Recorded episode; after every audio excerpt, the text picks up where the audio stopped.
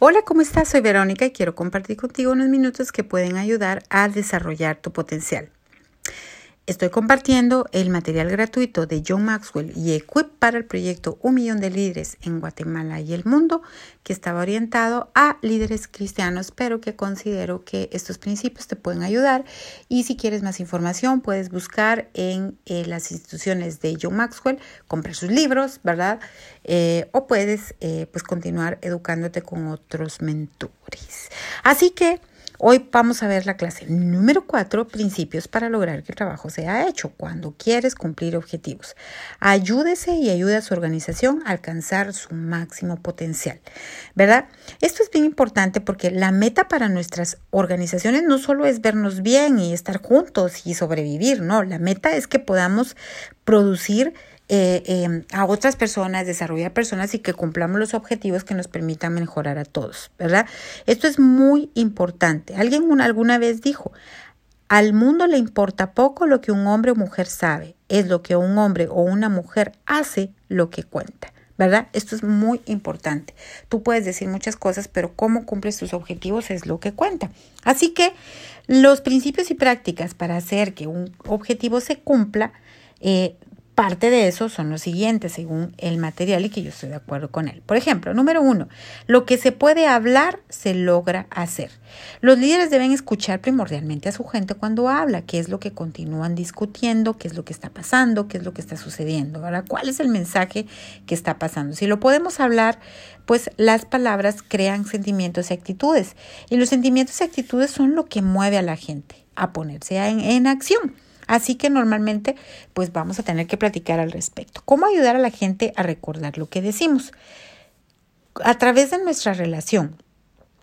¿Sí? O sea, ¿quién lo dice? A través de la repetición. ¿Qué tan seguido es expresado? A través de la, de la relevancia. ¿Es aplicable? ¿Es relevante? Y a través de la respuesta. ¿Estoy practicando lo que se dijo? Las personas recuerdan el 10% de lo que oyen y el 70% de lo que ven. Uy, con esto es importante. Cuando lo puedes hablar y para poder comunicar un objetivo, primero lo tienes tú que tener claro. Tienes que tener una buena relación, tienes que repetirlo constantemente, sí, y tienes que hacerlo y, relevante, que el mensaje sea directamente hacia las personas. Y esto tiene que, eh, pues, tiene que tener una respuesta, tiene que provocar algo, ¿verdad? Entonces, número dos, lo que se puede entrenar se logra hacer. Las personas necesitan ser capacitadas para que puedan llevar a cabo una tarea. Ahora, ¿por qué es que las personas fallan? o, no o no pueden hacer las cosas con efectividad. Número uno es porque ellos no saben qué es lo que se supone que deban hacer. Otra cosa es que a veces no saben cómo hacerlo o ellos no saben por qué deberían hacerlo o hay un obstáculo más allá de su control, ¿verdad? Por ejemplo, cuando yo vengo y capacito personas para hablar en público, las expongo a situaciones un poco complejas o un poco que las retan para que ellos logren hablar, porque normalmente las personas que son tímidas o que no hablan en público, por ejemplo, las ves en su casa cuando se pelean con sus hermanos y son súper que sí, que no se cae, que fluyen. Eso es lo que tenemos que sacar para que las personas puedan comunicar.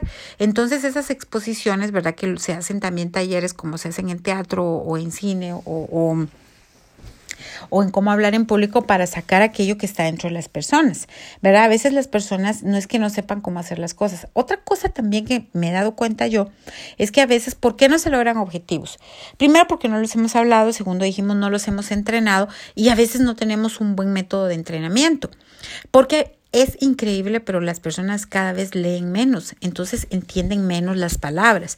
Si tú les hablas, por ejemplo, de proactividad, entonces debes de tener un diccionario a la par. Una vez me acuerdo yo que hice un ejercicio con un grupo que le estaba enseñando técnicas de investigación y lo primero que yo quería es que ellos pudieran entender las palabras y les puse un poema. La primera vez hicieron, creo que ya lo comenté en alguno de los audios, la primera vez los puse que lo leyeran no lo y que lo explicaran, no lo entendieron. La segunda vez eh, les puse que tuvieran, a que buscaran las palabras en un diccionario y que le dieran forma y lo explicaran. Fue entonces que ellos dijeron, ah, esto es lo que quiere decir, porque no sabían el significado de las palabras. A veces también la gente no tiene la capacitación lingüística para poder comunicar o entender lo que le estás diciendo. Eso pasa mucho, eh, por ejemplo, cuando la gente te habla de cosas de sistemas cosas técnicas, que ellos piensan que tú sabes su idioma. Y yo le digo, mira, yo no sé tu idioma, explícamelo en mi idioma o explícamelo en tu idioma, pero esto nos va a llevar más tiempo, ¿verdad? Entonces a veces la gente no sabe cómo hacer las cosas. ¿Cómo puedes ¿Cuáles son los consejos que son para que puedas entrenar a un líder? Bueno, selecciona bien primero que la persona tenga las cualidades para llevar a cabo el objetivo, relacionate bien con esa persona, dadle los instrumentos que necesita, enséñale a usar esos instrumentos, ¿verdad? El otro día una persona no podía utilizar un audífono con una computadora y entonces yo para mí era tan fácil decirle, hey, busca en Google. Y entonces yo le dije, mira, busca en Google cómo hacerlo porque cualquiera lo busca en Google, pero hay gente que no puede buscar en Google, ¿verdad? pero te estoy hablando de personas que se han graduado en computación. ¿verdad? Entonces a veces hay que enseñar eso también. Déjale saber tu expectativa, obsérvalos y dale retroalimentación específica. Quédate con ellos hasta que hayan experimentado el éxito, hasta que ellos vengan, cuando lo logren hacer, entonces ellos van a ir eh, eh, eh, o los vas a inspirar a que ellos sigan conquistando otras cosas que deben de mejorar. Lleva un control sistemático de ellos, llévales perfiles, ponles KPIs que ellos puedan evaluarse y que tú los evalúes. Afírmalos y aliéntalos constantemente. Selecciona, selecciona juntos a alguien a quien el que está siendo entrenado pueda entrenar, ¿verdad? Entonces así vas replicando eso. Muy importante esto. También todo lo que se puede evaluar se logra hacer.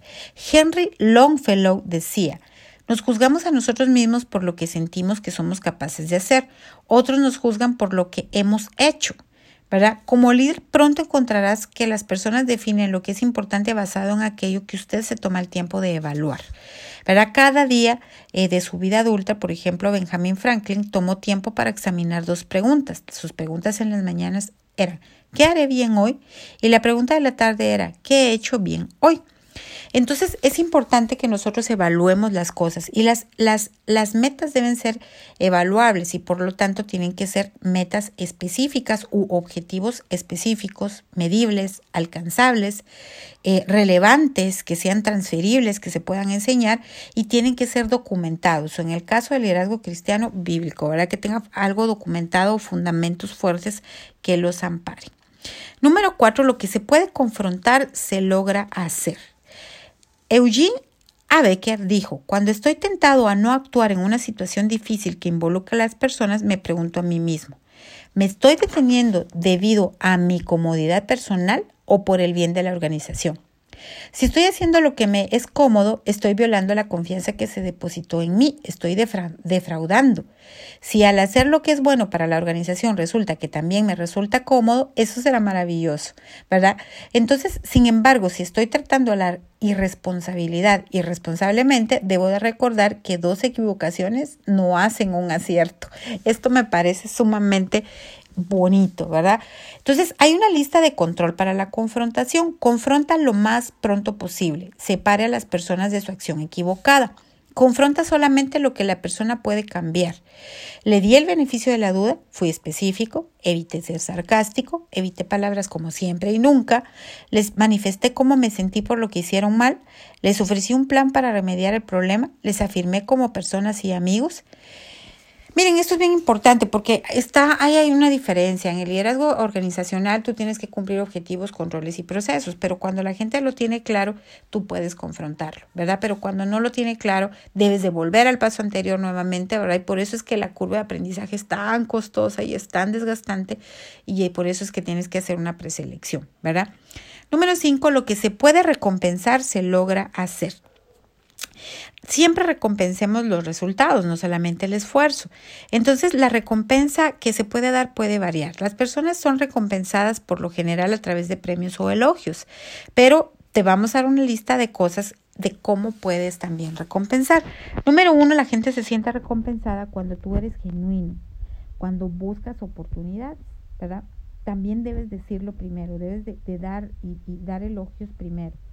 Hazlo en privado, pero también hazlo en público. Sé específico. Recuerda respaldar tus palabras con acciones y ponlo por escrito, ¿verdad? Entonces, el dar reconocimiento a través de elogios, a través de reconocimiento, a través de, un, de una retribución, es importante que tú lo hagas también en privado, pero también lo hagas en público, ¿verdad? Eh, bueno, ¿cuáles de estos practicamos nosotros? Yo te diré que hay cosas que todavía yo hago, hay cosas que me cuestan un poquito más, pero que también estoy trabajando en eso. Entonces, claves para la excelencia en su organización. Número uno, valora la excelencia. ¿Sí? Cuando las personas hacen las cosas bien, díselos, ¿sí? Y llévalos más allá de lo extraordinario. Número dos, no te conformes con lo ordinario, ¿verdad? ¿Por qué? Porque lo ordinario no hace a personas ni líderes extraordinarios, ¿verdad?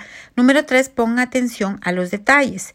Hay una frase que dice, el diablo está en los detalles, ¿verdad? Los errores están en los detalles. Entonces siempre las cosas o las, las debilidades están en los detalles. Los líderes que dirigen organizaciones excelentes notan los detalles, ¿verdad? Esas cosas pequeñas, esas cosas que notas también van a hacer que hagas tu trabajo con excelencia. Desarrolla un compromiso profundo con la excelencia, ¿verdad? Eh, el concepto de que está detrás de la palabra mediocre viene de los alpinistas. Literalmente significa a la mitad de la roca. Es una ilustración de alpinistas que están satisfechos con llegar a la mitad de la montaña, ¿verdad? Pero los alpinistas saben que tienen que llegar a la cima. Entonces, haz un compromiso con que no te vas a quedar a la mitad, sino que vas a llegar a la cima, porque desde la cima la vista es más bonita. Ten integridad, ¿verdad? Para llegar realmente a ser excelente se debe de, edificar la excelencia tanto en la realidad como en la percepción. Si la gente ve sus logros, pero creen que usted no tiene ninguna integridad o carácter, eso disminuye el logro. Usted no puede ganar resultados a expensas de su integridad. Número 6. Demuestra respeto genuino por los demás, ¿verdad? Esta, esto es bien complicado porque la consecuencia de los resultados sin respeto es una mala reputación. Los líderes excelentes dan y dan y, dan y reciben respeto. Sabes, a veces en esto tenemos que poner límites y tenemos que reflexionar, porque sobre todo en este momento en que las generaciones han cambiado y la verdad es que muchas cosas son una falta de respeto que antes no lo eran, tenemos que ser muy cuidadosos, pero por eso debemos establecer límites. Mientras más claro lo tengan, más claro lo tengan las personas, más se va a basar una relación excelente en el respeto. Camina la segunda milla. Sí, la, las personas recordarán aquellos que sorprenden a otros de esta manera, que van más allá de lo que creen y de lo que es. También nunca dejes de mejorar. Los líderes reconocen que el crecimiento requiere cambio. Al mejorar nosotros mismos, damos lugar a que comience el cambio. Cuando tú mejoras, sí, esa es tu marca. Sí, la marca del líder es la mejora, no del seguidor. Entonces, mejora uno mismo de manera mejorar uno mismo de manera constante es el único camino para permanecer siendo líder. Siempre da el 110%. Los líderes se comprometen. Hay cuatro tipos de personas en las que, en las que, en lo que respecta a un compromiso. Los que se escabullen, que no toman decisiones ni metas, sino que solo excusas. Los que están en pausa, no están seguros del futuro, así que no empiezan. Los desertores, ellos empiezan pero se detienen cuando el camino se hace áspero. Y los que van por todo, ellos saben ellos salen a establecer metas, pagan el precio y las alcanzan, ¿verdad? Esto es súper importante, porque cuando tú estableces eh, y das tu, tu 10, 110%, la gente lo va a notar y los vas a inspirar. Número 10, no solo arregle las cosas temporalmente, haga que las cosas estén bien. ¿Verdad? Ah, mi papá decía, el perezoso hace las cosas dos veces, haz que las cosas sean mejores desde el principio, no solo las mejores temporalmente, sino que haz que desde el principio estén bien hechas. 11. Dedícate a lo que es mejor. Si usted va a liderar con excelencia, necesitará identificar y enfocarse en lo que hace mejor. Su visión o su proyecto no puede ser una respuesta a todo lo que hay bajo el sol. Los líderes pueden hacer lo que sea, pero no pueden hacerlo todo. Haya en lo que eres más fuerte y dedícate a eso con mayor atención. Acepta, número dos, acepta la presión, el momento del acepta la presión del momento de la, o de la posición. El liderazgo es probado cuando surge la presión, ahí es donde se ve de qué está usted hecho. Cuando encuentre una situación difícil, la vea como parte del área que le atañe por ser líder, busque opciones, confíe en usted y sea expectante a la, a la solución que viene. Número 13, sea coherente con su estilo de vida. La excelencia no es un evento, es un estilo de vida coherente. No sobresalga solamente en una parte de su visión. No puede construir una buena reputación en tan solo una pequeña parte de la historia de su organización. Haga de la excelencia un estilo de vida. Mire, eso es bien importante y creo que todos hemos pasado. A veces somos muy buenos en nuestra empresa, pero somos débiles en nuestra familia. A veces somos muy fuertes en nuestra empresa o en nuestro emprendimiento y en nuestra familia, pero somos débiles con nosotros mismos y nos ponemos y somos débiles a, vicios o nos ponemos nos exponemos a posiciones de peligro. Entonces, debemos de ser coherentes, de tratar de llevar una vida que sea eh, buena para nosotros, ¿verdad? Y por ende contagia a los demás. Trabaja como para tu supremo aprobador. En este caso, trabaja como para Dios o trabaja como para tu, como para la persona que te aprueba para ti mismo, para tu espiritualidad o para, o qué sé yo, donde fundamentes tú tu aprobación. Pero, eh, ¿por qué? Porque cuando haces las cosas como para un ser superior, entonces también eso te provoca un sentido de logro. Siempre menciono el libro que te recomiendo leerlo, el libro de los 12 pasos de los alcohólicos anónimos, en donde sí es importante la espiritualidad. Está bien que creas en Dios. Está bien que creas en tu espiritualidad. Está bien incluso que no creas en Dios, pero cree en ti mismo. Pero tienes que creer en algo, porque eso nos da fuerza y vitalidad para seguir adelante y para poder mantenernos firmes en nuestros objetivos. Sí, como los alcohólicos anónimos mantienen su objetivo con muchísimo esfuerzo, muchísima voluntad, muchísimos límites, pero sobre todo con confiando en alguien que es en algo que está más allá de nuestro control. Así que que todo lo bueno te pase. Espero que esto te haya gustado. Nos vemos en el camino. Que tengas una buena vida. Hasta luego.